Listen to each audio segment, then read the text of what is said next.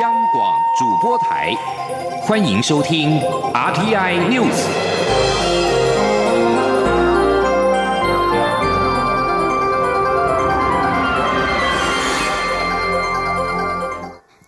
各位好，我是李自立，欢迎收听这一节央广主播台提供给您的 RTI News。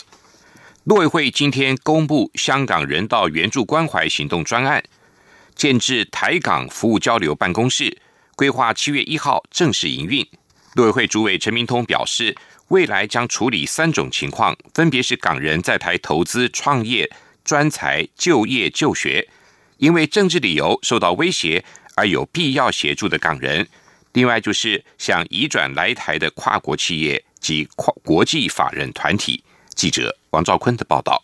陆委会主委陈明通表示，香港人道援助关怀行动专案由政府挹注必要经费，希望为进入台湾需要协助的港人、香港跨国企业及国际法人团体提供亲切、便捷的服务及基本照顾，并吸引香港资金及专业人才，壮大台湾经济发展。港澳条例第十八条规定，对于因政治因素而致安全及自由受有紧急危害之香港或澳门居民，得提供必要之援助。陈明通表示，已订定相关处理作业准则，协同相关部会审酌个案安全与自由受紧急危害程度，需要给予援助的必要性，做成适当决议后，报请行政院专案处理。陈明通特别强调，香港人道援助关怀行动专案。是援助，不是援救。他说：“最简单的前提就是他是进入台湾，我们才根据法律给予协助。我们这个是援助，是 supportive，不是 rescue。那那个这这个很大的差别。我们不是 rescue，不是救援，我们是 supportive。啊，他进来有这种状况的时候，我们才给予必要的协助。”陈明通指出，执行专案的台港服务交流办公室。是在台港经济文化合作策进会现有平台下特别成立的对外服务窗口。该办公室设置咨询服务、专案管理、行政事务三组，提供港人来台就学、就业、投资创业、移民定居以及跨国企业、国际法人团体来台等专案咨询与协处服务。同时，在兼顾国家安全前提下，依据既有法律规范及公司协力方式。务实处理港人人道援助及关怀事宜。陈明通表示，该办公室其中一支服务专线号码二七零零三一九九，代表我方对香港的善意九九，也象征各方坚守的普世价值将绵长更久。中央广播电台记者王兆坤台北采访报道。香港人道援助关怀行动专案出炉，民进党表示期许台湾的。援港专案能够适时的让香港朋友感受到台湾的温暖，也让世界看见民主自由是台港之间共同坚持的价值。当香港人民有难，台湾 can help。空军司令部今天再度表示，上午侦获了中共歼十、歼十一型战机进入台湾的西南空域，经过空中侦巡战机适切的应对，并实施广播告警之后，共机飞离台湾防空识别区。目前的状况都正常。根据国防部公开的记录，这次攻击侵入台湾的防空识别区是六月九号以来第五次。美国国务卿蓬佩奥跟中共中央外事办主任杨洁篪在当地时间的十七号在夏威夷进行了会谈。路透社报道，美国国务院发表声明指出，双方针对俗称武汉肺炎的 COVID-19 疫情进行讨论。蓬佩奥要求为遏制疫情，两国必须要全面透明化资讯分享。根据路透社报道，杨洁篪也在会谈中强调，台美合作是唯一正确的事，要求美国必须谨慎正确处理和台湾的相关问题。而在香港的问题部分，杨洁篪呼吁美国不要在言语跟行动上干预香港事务。中国也反对七大工业国集团 G7 插手香港事务。针对美国国务卿蓬佩奥会晤杨洁篪，我外交部发言人欧江安今天回应媒体询问时表示，外交部一向密切关注美中高层的互动情况，并且跟美方保持多元顺畅的沟通管道。未来外交部将会秉持互信跟互惠原则，持续稳健的深化台美在各领域跟各层级的密切合作与交流。行政院院会今天审查刑事补偿法。大幅放宽刑事补偿的适用范围，新增加人格补偿。未来只要被判刑确定，但事后改判无罪的受害人，即便在诉讼过程中人身自由没有受到限制，仍然可以申请刑事补偿。该法回溯适用，受害人必须在两年内提出。记者刘品希的报道。现行刑事补偿法规定，遭判刑确定者，如果事后改判无罪，受害人在过程中有受到人身自由拘束的情形，才可申请补偿。为了应应司法改革国是会议决议，降低冤案发生与强化救济机制，行政院会十八号通过修正刑事补偿法，大幅放宽刑事补偿的适用范围。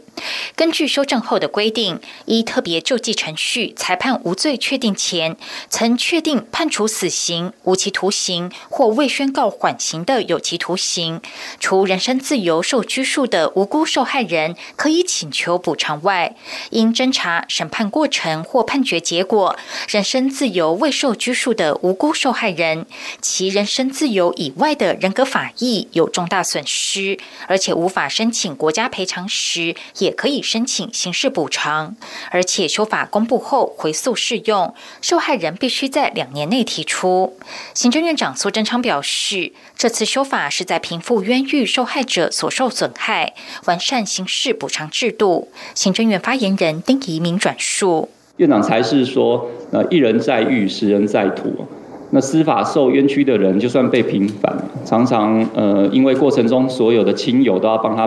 帮忙奔走，耗费心力。因此，除了人身自由的补偿，未来新增那个人格补偿的部分，也是蔡政府司法改革的重要方向。此外，修法赋予无辜受害人可以自行选择补偿金支付的方式，除了现有一次性支付外，草案增订可以请求分期支付。同时，修法使受理补偿事件的机关可以弹性审酌补偿金额，就无辜受害人已缴罚金、一颗罚金、没收或追征有拍卖物卖得价金等情形，可以给予一到两倍的补偿金额，以具体平复损害。苏贞昌表示，该草案送立法院审议后，请法务部积极与司法院及立法院朝野各党团沟通协调，早日完成修法程序。央广记者刘聘熙在台北的采访报道。中央流行疫情指挥中心今天宣布，国内新增一例 COVID-19 武汉肺炎境外移入的确诊个案。而这名新增个案，其实跟先前孟加拉返国的确诊夫妻一样，都是从孟加拉返国并搭乘同一个班机。指挥中心表示，这起确诊个案也使得国内的总确诊人数来到四百四十六例。记者肖兆平的报道。中央流行疫情指挥中心十八号宣布，国内新增一例六十多岁男性自孟加拉返国的 COVID-19 武汉肺炎确诊个案。这名确诊男性跟日前从孟加拉返国的确诊夫妻档其实是同团且同航班的乘客，且位置仅在前面一排。指挥中心发言人庄仁祥表示，这是一团一共十三人从孟加拉返国的台商国人，他们从从孟加拉搭乘一班航班前往吉隆坡，并转搭由外交部与台商协调的专机返国。由于日前检出确诊夫妻档，所以进一步对全团民众进一步采验，于是掌握这起确诊案例。他说：“我们是因为在十六号的时候，呃，因为有两位确诊哦，所以针对其他的十一位来做。”做检验啊，那所以就除了这一位阳性之外，其他另外十位是阴性。庄仁祥表示，目前东南亚的疫情还在发展中，且加上根据当事人的相关说法，认为在孟加拉当地染疫的可能性比较高。他说：“应该是说他在这个孟加拉被感染的可能性会比较大啦。那另外就是说，这两位四四四跟四四五的，呃，他们从发病到搭机，但已经超过二十天。”那感染的几率当然是比风险比较低。那这一位个案，他是说他在机场的期间，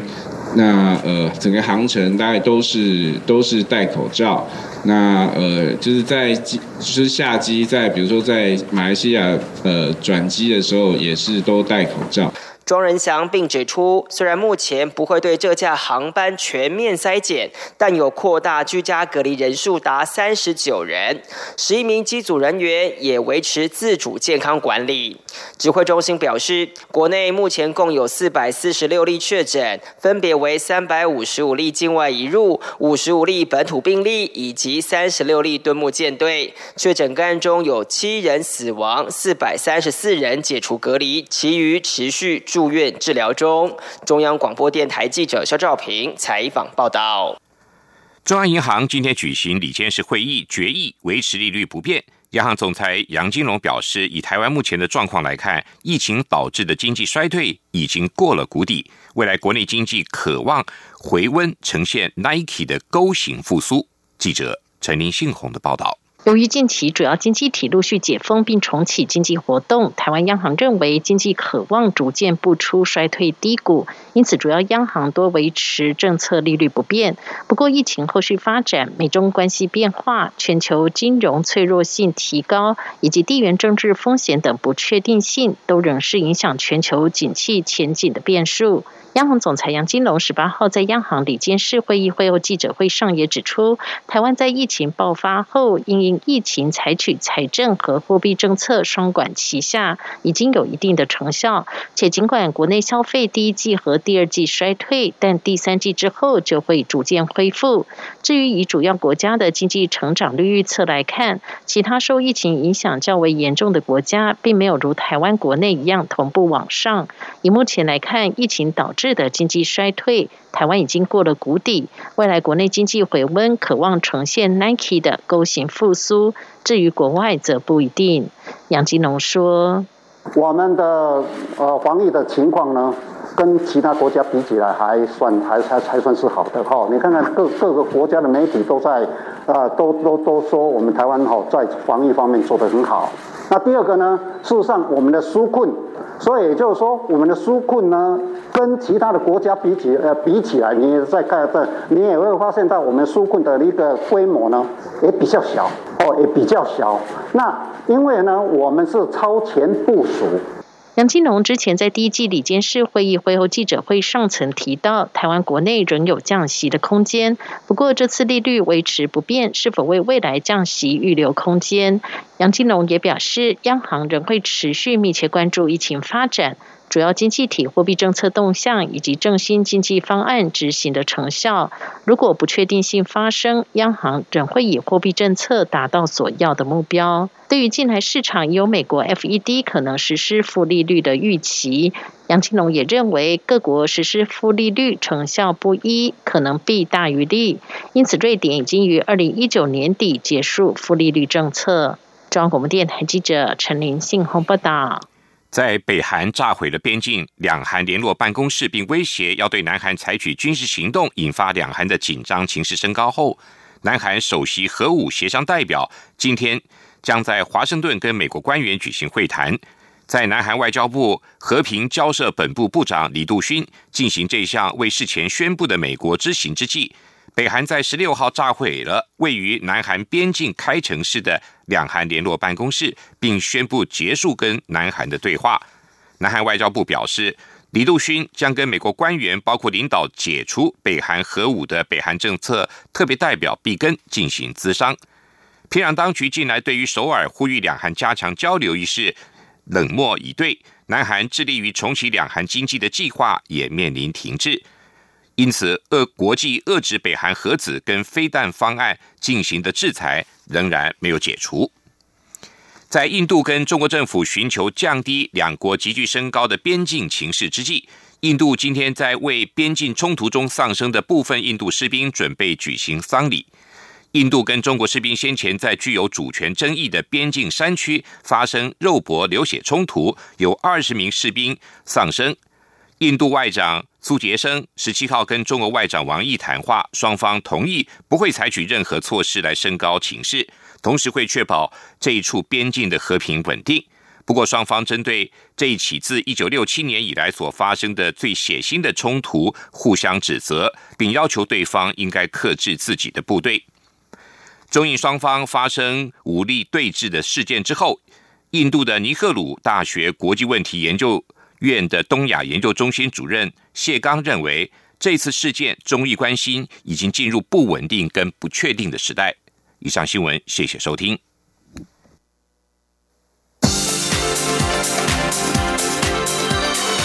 这里是中央广播电台台湾之音，欢迎继续收听新闻。欢迎继续收听新闻。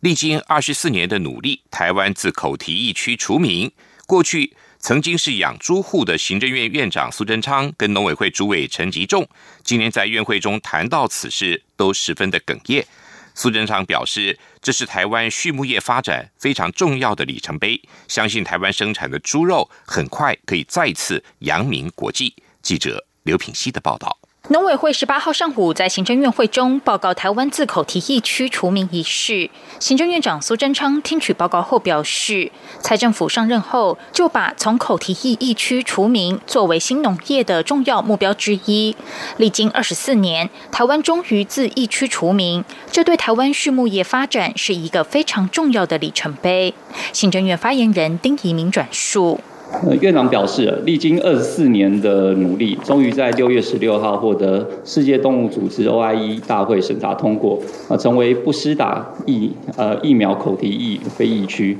与日本并列亚洲为二。这对台湾畜牧业的发展是一个非常重要的里程碑。这不但代表这个国家防疫成功，也代表这个国家的进步得到世界的认同。苏贞昌指出，在这个过程中，还遇上来自中国的非洲猪瘟来势汹汹，但是在边境检疫国家队第一线人员持续严格把关下，到今天，全亚洲十二个国家都已经沦陷，只有台湾跟日本有效防堵非洲猪瘟入侵，保住两千亿元的产值，也让国人还有卤肉饭吃。苏贞昌指示相关部会务必持续将非洲猪瘟阻绝于境外，更要把握这个难得得的好契机，积极推动养猪产业现代化，同时通盘规划我国整体养猪产业转型升级以及外销策略。就如同 Made in Taiwan 的口罩可以行遍全球，台湾生产的猪肉很快也可以销售全世界，再次扬名国际。农委会主委陈其仲在院会后记者会中表示，他与苏贞昌家中都曾是养猪户，他从小洗猪舍，当时养猪对农民收入的帮助非常大。当年口蹄疫爆发时，原本全台有两万五千多户养猪户，如今只剩不到七千户，消失的一万八千户中也包含他们家。他在院会中谈到此事时，一时情绪上来，失去理性，很抱歉，也让苏贞昌跟着哽咽。但他真的很高兴，这二十四年的痛可以画下句点，让未来整个产业可以继续往下走。央广记者刘聘熙在台北的采访报道：，因应中国沿海省份爆发十足目红彩病毒并入侵台湾，农委会副主委黄金城今天指出，由于我国鳌虾首度检出案例，农委会旋即启动了鳌虾全面监测，同时针对。白虾、泰国虾跟草虾主动通报案例，将本病纳入检测的项目。截至六月十，截至六月十七号止，共计检出了十二场鳌虾、三场白虾跟一场草虾感染。黄金城说，中国在二零一四年十二月传出疫情，到二零一九年已经扩及到十一个沿海省份，并造成百分之八十的养殖虾死亡。为了保护台湾的养虾产业。除了五月下旬决定展开全台虾场的防疫监控，边境防疫也新增加对输入的虾苗的检验。虾苗主要是来自越南、泰国、印尼，还有当地疫情疑似有疫情，但是病毒来源无从判断。农委会重申会提供确诊鳌虾销毁的补偿费用，也鼓励业者转养非感受性的水产动物。民进党征召陈其迈投入高雄市长的补选，陈其迈的竞选团队也大致底定。民进党高雄市党部主委赵天麟今天表示，高雄市长补选不只是陈其迈的选战，也是高雄市重开机、重返荣耀的一战，值得高雄市民的期待。记者刘玉秋的报道。面对高雄市长补选，民进党派出最强战将陈其迈参战。民进党高雄市党部也超前部署，组成最强辅选战队。而陈其迈的竞选团队也大致拟定，外传将由前高雄市代理市长许立平担任竞总主委，民进党高雄市党部主任立委赵天麟出任总干事，发言人则由民进党广路社群中心主任廖泰祥、高雄市议员高敏玲、林志宏等人出任。时代力量高雄市议员黄杰。新境界文教基金会副执行长胡英农也传出可能加入竞选团队。对于陈其迈的竞选团队人士，立委赵天麟受访时表示，这一场选战不只是陈其迈的选战，也是高雄市重开机、重返荣耀的一战。不管是民进党内的各派系，甚至跨党派的人才，以及全国各地对高雄关心的朋友，都是非常欢迎加入团队的对象。陈其迈也已经有蓝图，但确切的人事待抵定之后，由陈其迈亲自对外公布，绝对值得高雄市民期待。对陈其迈的高雄战队来讲，我相信一定会是啊，这个党内跨派系，然后在政党之间跨党派，甚至是跨区域的啊，在全国各地的人才都会来，所以我觉得高雄市民可以值得期待。这场虽然是一场补选，可是全国瞩目，那一定会是在全国对最棒的人才都会在这最后两个月里面啊，展现最大的诚意来向市民拉票啊，恳恳请支持。除了浮选团队已就战斗会之外，陈其迈接受征召后，将在十九号一早就正式展开补选行程，并以扫市场的方式展现其“金金金”的气势与接地气。另外，还会安排客厅会与民众在居家互动，争取市民支持。赵天麟说：“十九号是补选选战的第一天，以陈其迈‘金金金’的性格，已排满了战斗行程，所有幕僚已经绷紧神经迎战。”中央广播电台记者刘秋采访报道：高雄市长的补选将在八月十五号举行。国民党内有多人表态参选。高雄市前市长韩国瑜市府团队的曹元荣今天也前往领表。他强调自己是土生土长的高雄人，希望能够再次争取为高雄做事的机会。记者欧阳梦平的报道。高雄市长补选将在二十四号截止登记，民进党已经确定由行政院前副院长陈其迈披挂上阵。国民党的人选虽然还没有出炉，但已有多人被点名或自行表态，包括立委吴怡丁、高雄市议员李雅静、黄少廷等。而前市长韩国瑜团队的民政局长曹环荣，十八号也到高雄市选委会领表，表态争取参与市长补选。曹环荣强调自己符合在地、年轻、有经验等。市民期待的条件，从出生、就学到就业都在高雄，也没有显赫的背景及家世。他说自己在民政局长期间走遍高雄三十八区，未来会找回服务的初衷，重新与市民对话，希望找回人民的期待。他说，很多人提到我们只会做路平灯亮水沟通，但是我要告诉大家，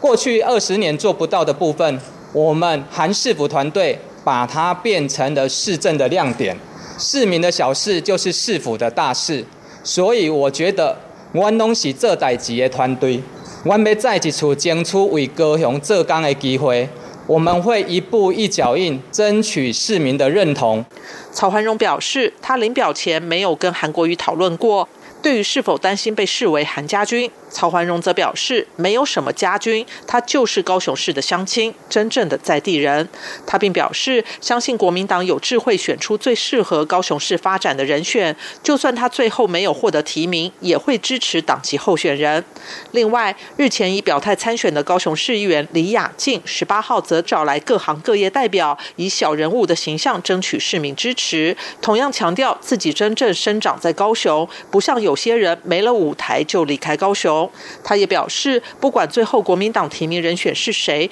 他都尊重党中央的决定，但也呼吁中央政府及国民党中央要尊重高雄人的选择。中央广播电台记者欧阳梦平采访报道。外贸协会今天携手科技巨擘 Google 跟台经院等单位，共同发表台湾企业跨境关键报告二点零。报告指出，近年来东南亚国家在关键字的搜寻量掀起了 MIT 热潮。建议台湾中小企业在俗称武汉肺炎 （COVID-19） 疫情渐缓之下，应该把握机会超前部署，透过数位转型、跨境电商进入海外市场，抢食数位商机的市场大饼。而东南亚的潜力无限，可以作为台厂发展跨境电商的重点市场，进而放眼全球。记者谢嘉欣的报道。武汉肺炎冲击全球经济，在各国封锁边境、封城措施中，也加速远距及电商商机大爆发，迫使企业加速数位化转型。根据外贸协会与 Google、台经院等单位合作发表的《台湾企业跨境关键报告二点零》，在三百一十七名拥有跨境业务决策权的主管中，已有过半受访的企业在过去一年跨境销售额获得成长。不过，中小企业出口占整体营收的比重。却只有百分之十一。报告提到，二零一九年 “Made in Taiwan” 相关词汇搜寻量在马来西亚、新加坡、越南等市场年成长率超过百分之十五，显见台湾品牌在当地的发展潜力。加上今年上半年疫情发展期间，电商相关关键字的关注度也高度成长。建议台湾中小企业要抓紧这股台湾热潮，超前部署，赶紧展开数位转型，利用跨境电商进入海外市场卡位。外贸协会董事长黄志芳说：“那特别是在这次疫情之后啊，电商的成长几乎就是在百业萧条之下呢，是一枝独秀。未来这个趋势呢，只会加速。国内的企业来讲呢，前往东南亚来进行跨境电商的部署，绝对是未来企业往国际上做进一步发展的时候，是一个非常重要的一个战场。”那也是一个高度成长的一个市场。报告指出，中小企业可利用东南亚正兴起的台湾热潮，以东南亚为起点，累积跨境电商经验，进而放眼亚洲，甚至全世界。报告也提到，若企业筹备发展跨境电商时，面临物流、金流及客服等营运问题，有七成受访企业认为可透过第三方电商平台来改善营运流程。而当进入经营跨境电商营运发展期，有三分之一的受访企业反映遭遇品牌价格竞争。此时，多数企业选择使用品牌官网做销售，形塑品牌价值与差异性。中央广播电台记者谢嘉。新采访报道，继续报道今天的前进新南向。前进新南向。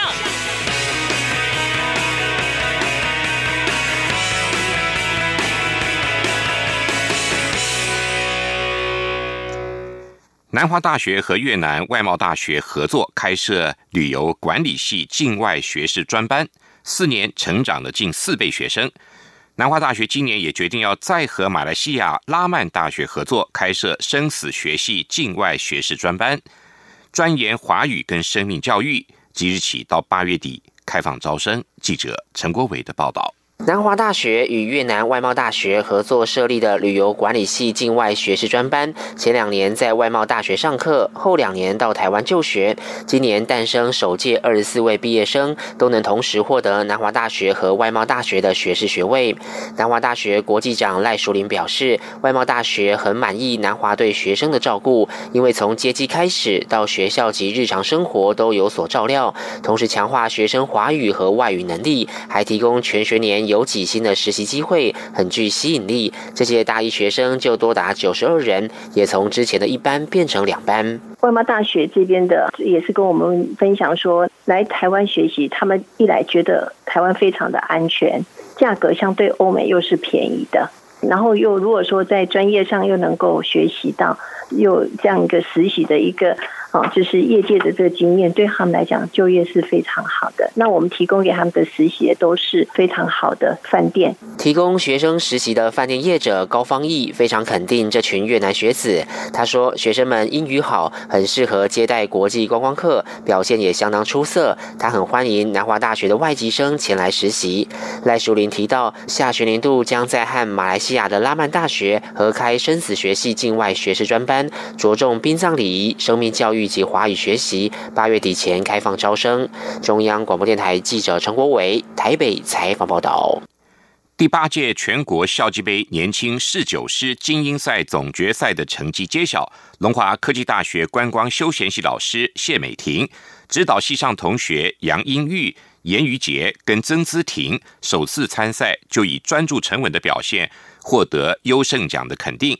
而杨英玉则是新南向专班三年级的越南学生，杨英玉表示，在专班经过三年的学习，他认为学校西南向产学专班不论在